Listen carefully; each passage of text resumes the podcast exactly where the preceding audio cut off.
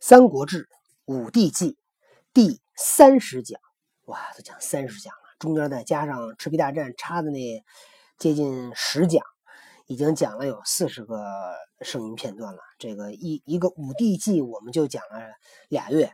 呃，这个《三国志》这本书确实信息量太大了哈。好，我们闲话少说，书归正传。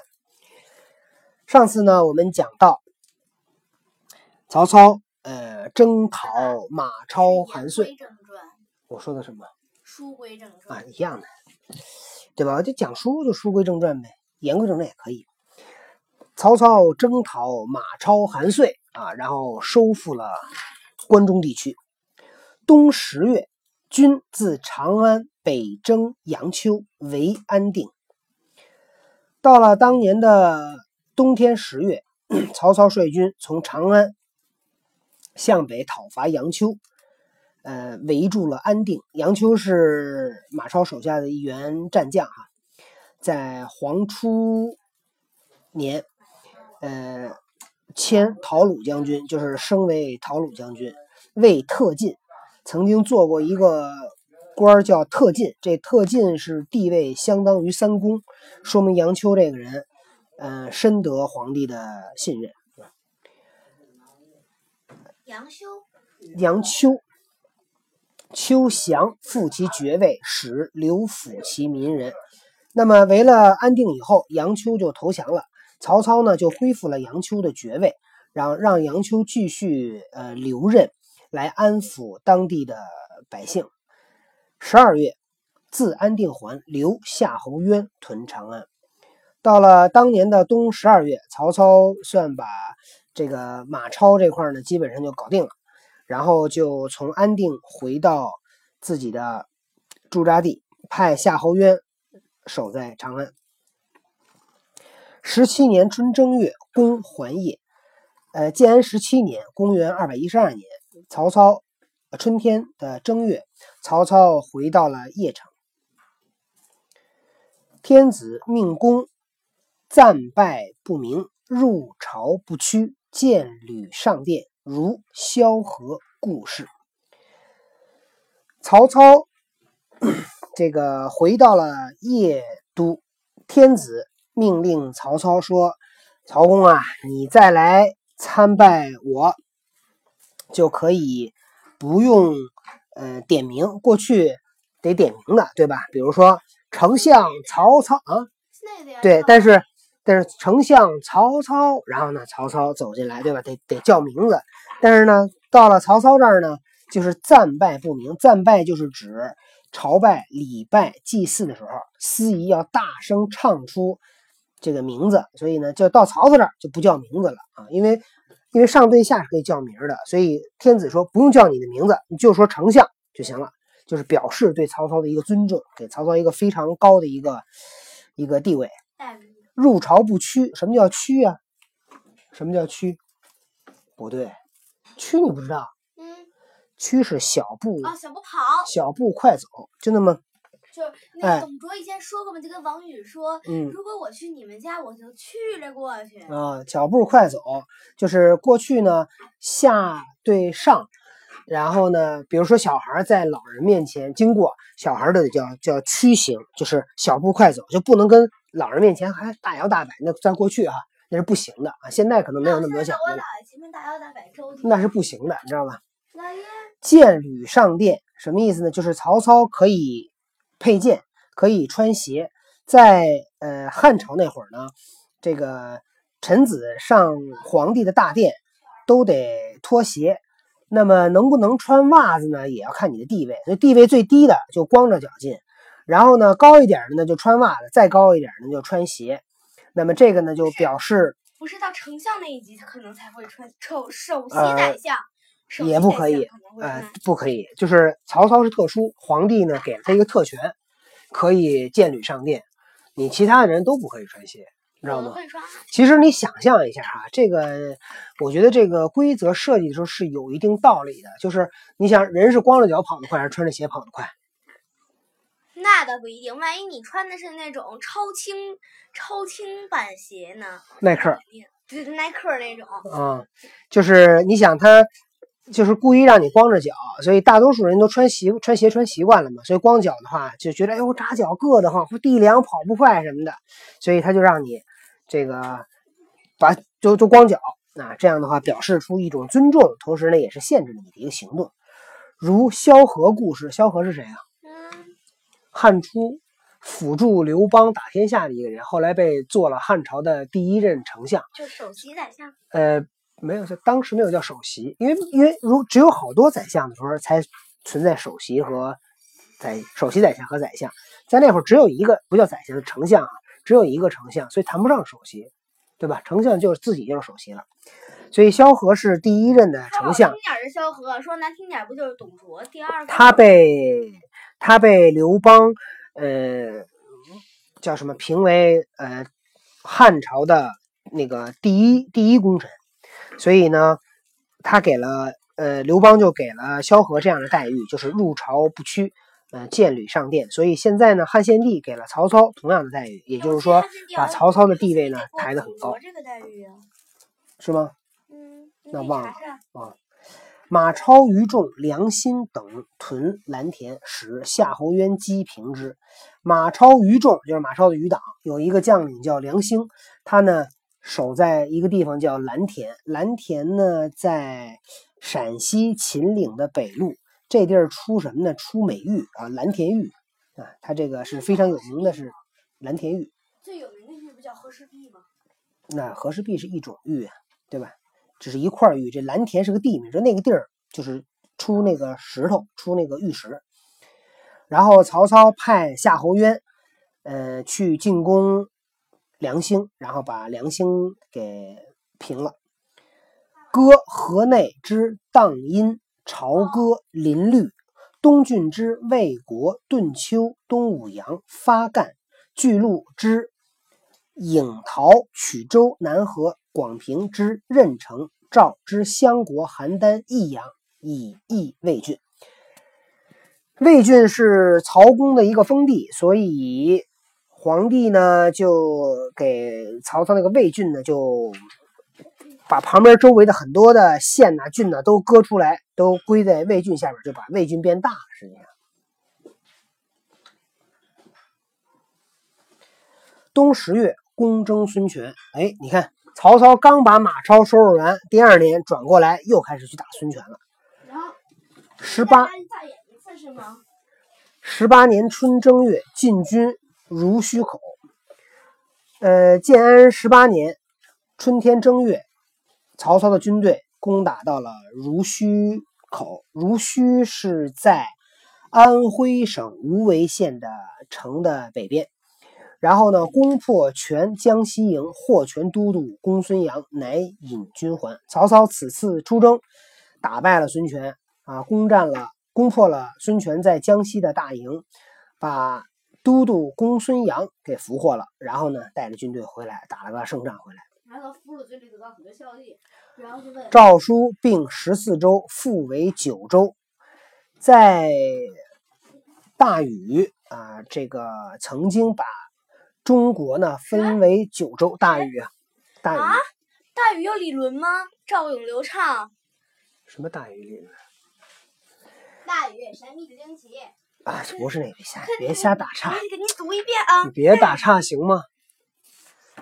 然后呢，他把这个天下分为九州，然后再后来呢，这个呃分法呢，随着呃中国这个土地的慢慢的增加，然后呢就把天下分为了十四个州。后来到了东汉末年，那个呃建安十八年，曹操呢又把这个十九州、十四个州呢并为了九州，又恢复成了九州这个建制。夏四月置业，所以到了夏天的四月，曹操又回到了邺城。五月丙申，天子使御史大夫蚩律、持节册命，公为魏公。到了建安十八年五月丙申日，天子就是汉献帝命令御史大夫叫蚩律，这个人呢持节，拿着皇帝的这个节杖，册命公为魏公，就是封曹操为魏公啊，这是封他为公侯了，公爵。公侯伯子男嘛，这个公公爵已经是爵位的最高了，这个封爵爵位就是最高了。曰，听着啊，朕已不得，少遭闵凶，月在西府，迁于唐位。朕已不得啊，我这个人呢，没有什么德行。天子要册封曹操啊，所以这是就相当于天子说的啊，我。呃，没有这个德行，少遭闵凶。我小时候遭遇了遭遇了这个祸乱，月在西土，我被劫到了西边，就是指劫到了长安，对吧？他不是被董卓给劫到长安去了吗？迁于唐魏，又被迫这个搬到了唐和魏。唐和魏指的都是春秋的时候两个封国诸侯国。当此之时，若坠流然，宗庙伐祀，社稷无畏。说在这个时候，当此之时，在这个时候，在那个时候，若坠流然，流然呢，就是指皇冠前边的那个珠子。你看那个汉朝那皇帝啊，脑袋上都戴个，他那个皇帝戴那个冠哈，是上面一个板儿，板前面后边都是挂着几排珠子，那个东西呢叫。流然，若坠流然，就那东西，你看它老晃来晃去的，对吧？也不稳定，就是形容呢这个若坠流然，流然的就好像像流然一样，就形容这个国势垂危。你看，跟那晃来晃去的，对吧？宗庙伐祀啊，也没宗庙也没有祭祀了，对吧？因为皇帝连家都没了，你想想，社稷无位啊，这个国家也没有一个 地位。群凶觊觎，分裂诸夏，率土之民，朕无祸焉。即我高祖之命，将坠于地。群凶觊觎，那么这些这些乱臣贼子啊，觊觎就是渴望得到不应该得到的东西。就这东西本来不是他的，就有点。老眯着眼要要拿那个东西，就有点像偷啊抢啊那种。之前对吧？就说这些人都都都瞄着这个国家，对吧？分裂诸夏，要把这个国家呢给搞分裂了。率土之民，朕无祸祸焉。就是我这个土地上这些子民啊，我都管不了了，不归我管。即我高祖之命将坠于地，那我的高祖打下的天下马上就要结束了啊，要掉到地上。朕用素心假寐，朕道于决心，曰：为祖为父，古公先正，其孰能续朕功？朕用素心假寐，素心就是早晨起来啊，哎，素心就是我。早早的就起了，我也睡不着觉，对吧？寐就是指睡觉的意思。朕道于决心，然后呢，我的这个 总是心里边憋得慌啊，就是这个老被气气晕过去。然后就说为祖为父，古公先正，说我的祖先啊，我的先皇，古公先正，就是说我那些大臣啊，先正就是指。呃，前代的贤臣，就是我的祖宗啊，我的祖先呐，还有我先朝那些有名的这些大臣呢，其孰能续朕功？谁能安慰我？谁能保护我呢？乃佑天中，但欲丞相，保益我皇家，弘济于艰难，朕实赖之。于是我就感动了上天，上天就。给我发了一个曹丞相，保佑我皇家，就是说保护我、治理我的国家，治理我的皇皇帝的家，弘济于艰难，呃，救助我，把我从艰难中解救出来。朕实赖之，说我全靠着丞相这个保护了。啊，不过这倒也是实话，对吧？要是没有曹操，这个汉献帝不知道能当几天皇帝，就不好说这事。今将受君典礼，其静听朕命。今天我要加封你啊，做魏公，你呢就在这儿听我的命令。好，接下来的这一段讲的就是册魏公九锡文。在讲之前呢，这儿还有两个注哈，有这个注解，我看看哪块需要讲一讲哈。第一个注解，我看这个讲的是吃律。吃律这块呢，有这么一个注解，叫律字弘玉，山阳高平人，少授业于郑玄，建安初为侍中。律吃律这个人呢，他的字是弘玉，他是山阳高平人，小的时候跟随郑玄学习，在建安的初年。当了侍中啊，那看来他们都跟曹操小时候可能是好朋友。于复江表传曰：“于于于普江表传曰，说这个江表传里边讲的是献帝常特见律及少府孔融。汉献帝呢，曾经特别召见吃律和孔融。孔融你知道是谁吧？”融四岁能让梨，哎，就是孔融。问融曰：“就问那个孔融说，红玉何所悠长？”就问孔融说：“这个红玉这个人，他的优点是什么呢？”融曰：“可与世道，未可与权。可与世道，未可与权。”这句话呢，出自于《论语》啊，就是说可以跟他讨论道啊，一起学习道。未可与权，但是不可以给他权力啊！当然也在，其实，在《论语》这这部书里面，他这个权应该指那个权变，就是这个人啊，学东西啊比较死板啊，你可以跟他讨论，但是这人呢不会灵那个灵活使用。但我觉得这个权在这也是权力的意思，因为我们可以看下一句，这个孔融就挤着这个吃律，就说啊，这人啊可以跟他聊，但是死心眼儿。律举护曰：“护是什么呀？护就是那个。”过去哎，护板对，呃，大臣见皇帝的时候，他不，他不能看皇帝的眼睛，看皇帝的脸，所以他就举个板子挡在脸前面。同时，这个护板上面呢，还可以写一些，比如今天向皇帝汇报几件事儿，对吧？我忘了呢，我就写这护板它，跟手卡似的，哎，举着。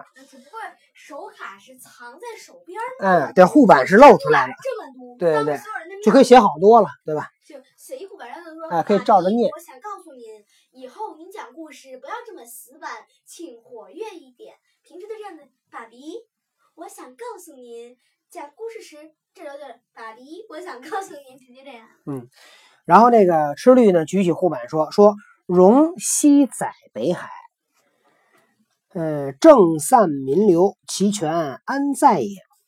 这个孔融挤的完了，吃律吃律就举起护板说：“说孔融曾经管理过北海，政散民流，政事松散，人民流散，其权安在也？”说那孔融这个人，他这个当官当的也不咋地，遂与融互相长短，以致不睦。然后跟这个孔融俩人呢互相互相挤的，最后俩人呢就特别不开心。公。以书和解之，所以这皇帝都没办法，还得还得由皇帝亲自出面给这俩调停一下。律从光禄勋迁为大夫，后来吃律从光禄勋升迁为大夫，这也挺逗的哈。你说这俩都这么大学问，这么大地位，俩人还互相谁也瞧不起谁，这个这挺挺挺有意思一件事。嗯，然后下边这个。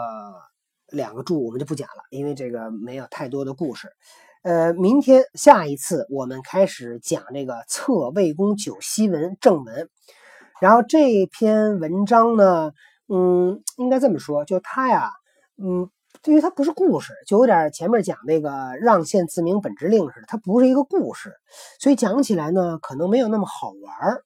但是呢，我 推荐同学们能够去认真的听，一个是听什么意思，然后一个是听这个古文写的这个韵律，因为在这个皇帝册封魏公的这篇册封文里面，呃，写了好多好多的，嗯，成语呀，或者是一些典故啊什么的，也是从文学的角度来讲，非常的。